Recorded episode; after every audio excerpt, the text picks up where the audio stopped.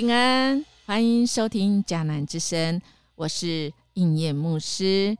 五月十五日，来到祷告学校，圣灵与祈祷。我们今天要读的经文记载在约伯记七章到十二章。RPG，我们要祷告的经句记载在犹大书一章二十到二十一节。犹大书只有一章而已，哈。在这边说到，在圣灵里祷告，保守自己藏在神的爱中。祷告不是让我们的期望降服在神面前，而是让我们自己降服在神面前。叶牧师对这句话。真的感受很多。我们人真的经历了许多的事件以后，我们透过跟神的祷告以及神话语，使我们真知道我们的生命里若没有神，没有圣灵。在我们当中，我们真的很多时候遇到许多事，我们会像今天我们最后十二章的最后，会感受到我们人生或者是这世上人生的人，像喝醉了酒的一样，在黑暗中东倒西歪，尤其是那个。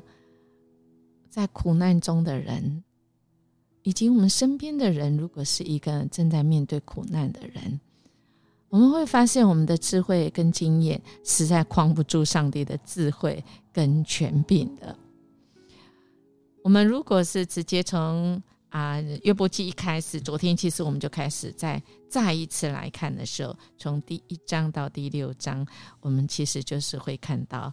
在约伯所遇到的这种突然的事情，我们看到人的有限啊，我们不像神全知全能啊，所以我们在苦难中常常只能看到我们所失去，而无法先预先看到神已经在这样的处境中更新我们的生命和跟他的关系，如同约伯在痛苦中情愿自己未曾出生，或者是干脆一出生的时候就夭折啊。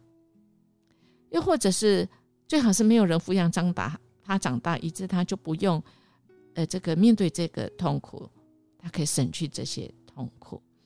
正因为约伯看不到在困难中神仍然掌权，所以他会问神：为何要存留受苦人的生命啊？我们真的知道他非常的痛苦。而我们从昨天的六章当中，我们也看到他的好朋友。他的朋友三个朋友出现了，从我们今天昨天的第四章一直到十四章，但我们今天只看到十二章。其实我们就会看到，这是一个循环，是约伯的三个朋友跟他对话的一个循环。他三个朋友都认为约伯受苦是出于罪，无论是他自己还是他的儿女，因为得罪神才会遭遇如此不幸啊。他的三个朋友鼓励约伯尽早认罪悔改，和持守正直，这样神应该还会愿意继续祝福他。然而，三个朋友对约伯的指控，无疑使约伯更加受伤。约伯除了反驳三个朋友的因果论，他也提出要与神争辩的请求，希望神可以为他伸张正义，还他公道。约伯纵使向神发出了埋怨，认为神无故发怒责备他，但仍不停的转向神，祈求神听他的呼求。这让我们啊，这个警惕我们自己在受苦朋友的旁边时，我们要懂得要同理别人的感受。但是真的要同理一个人是很困难的，真的很困难，很困难。因为每个人对痛对苦解读其实是都不一样。我们或许真的要很谦卑的到神的面前，恳求圣灵来帮助我们，怎么样成为一个可以帮助别人，特别是从倾听，在帮助别人之前，我们先倾听。音乐牧师的做法，常常在倾听的时候，除了眼睛专注、全心看着对方，做适当的、最少的。说话，但我们积极倾听，内心不断的祷告。主啊，亲爱圣灵，你帮助我，使我真知道听见面对痛苦的人的这个人，我要怎么回应？你要怎么安慰他？我愿意降服在你里面。我们今天来到祷告的学校，也特别透过圣灵与祈祷，我们知道我们的神、圣父、圣子、圣灵，特别在圣子为我们死在十字架上受苦受难。第三天死死了后，第三天升天以后，在这世上让许多的见证人看见之后，他也升天，差派圣灵在当中，透过圣灵跟我们一起也祷告保守，我们要保守我们的心藏在主的爱中。如果我们看。使徒约翰的书书信把信徒分为小子、少年人跟父老，其实也在讲我们基督徒生命常常有这三个阶段。第一阶段是新生儿阶段，因为赦免而充满喜乐；第二阶段是知识和能力挣扎成长的过渡时期，是少年人，是日益茁壮。神的话语。在他们心中工作，使他们能够战胜那恶者。最后便是成熟的阶段，是父老已经深深了解永生神，与他情谊日度。其实这也告诉我们，提醒我们，我们需要检查我们的生命。那么，最好的检查就在于我们跟随着圣灵。我们在主里里面，我们怎么样来祷告？我们对于苦难的回应是什么？苦难我们怎么解读？面对苦难的人，我们怎么安慰？其实这个都是相关的。我们先回想圣灵到底是谁？他的工作是什么？他在耶稣得了荣耀之后，才被天父赐下的意义。神存在于圣灵中，因为神就是灵。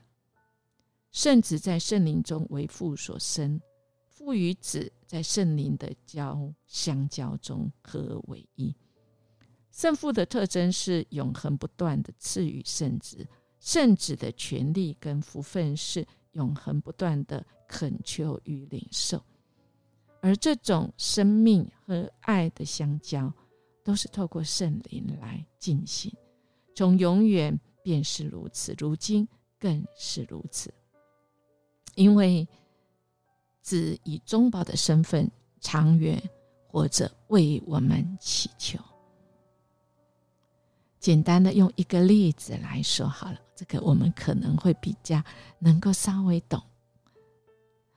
有人曾经将祷告比拟成为呼吸，那么我们只要把这个比喻再延伸，彻底的延伸，我们就可以看出圣灵的地位多么奇妙。我们每一次呼吸，就是排出导致死亡的废气；我们吸入供应生命的新鲜空气。祷告也是这样，我们给出的是认罪，提出需求与心灵的渴求。而我们吸入的是神在基督里新鲜的应许、爱与生命。我们是透过圣灵这样行的，它是我们生命的气息。圣灵它是神的气息，父将它吹入我们里面，将它自己与我们的生命结合。而正如我们每次呼吸，气息都要再度被吸入，神也再次吸入他的气息。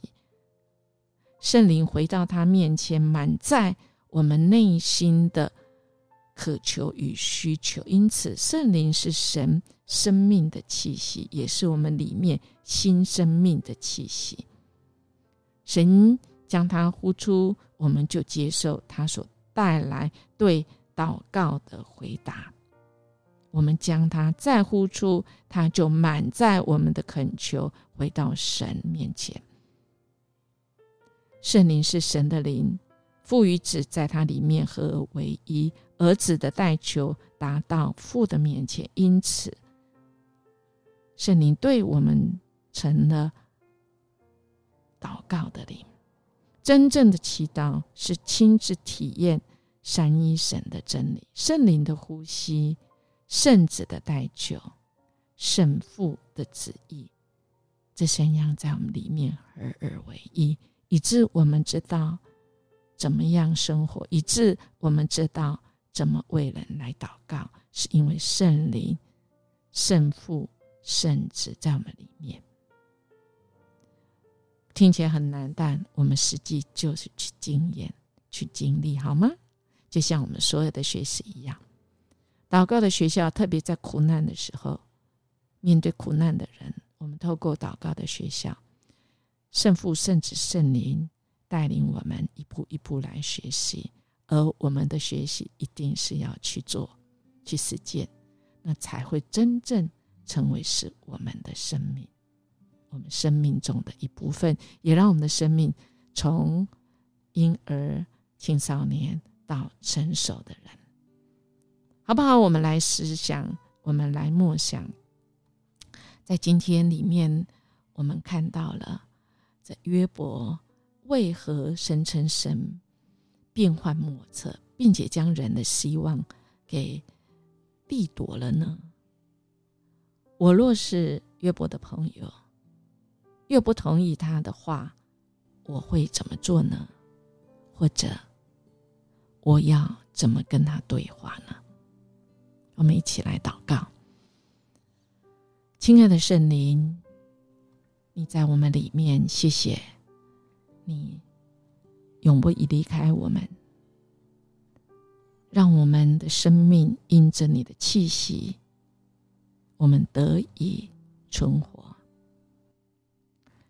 恳求你教导我们，今天我们在内心里的圣灵，从你天赋你而来，用我们的生命。一步一步，随着您借着圣灵，能够不住的祷告，更多的成长，因着您，我们享受跟你合一的美好，以及给我们勇气，去面对这世上受苦的人，保守我们被你差遣出去。有从你来的旨意、勇气跟力气，谢谢主。我们这样祈求祷告，奉主耶稣基督的名求，阿门。音乐牧师祝福我们。我们今天有圣灵与我们同去，我们就来经历祷告里面所带出来的智慧跟能力哦。我们明天见。